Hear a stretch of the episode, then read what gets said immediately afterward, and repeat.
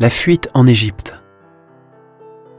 Après leur départ, voici que l'ange du Seigneur apparaît en songe à Joseph et lui dit Lève-toi, prends l'enfant et sa mère et fuis en Égypte.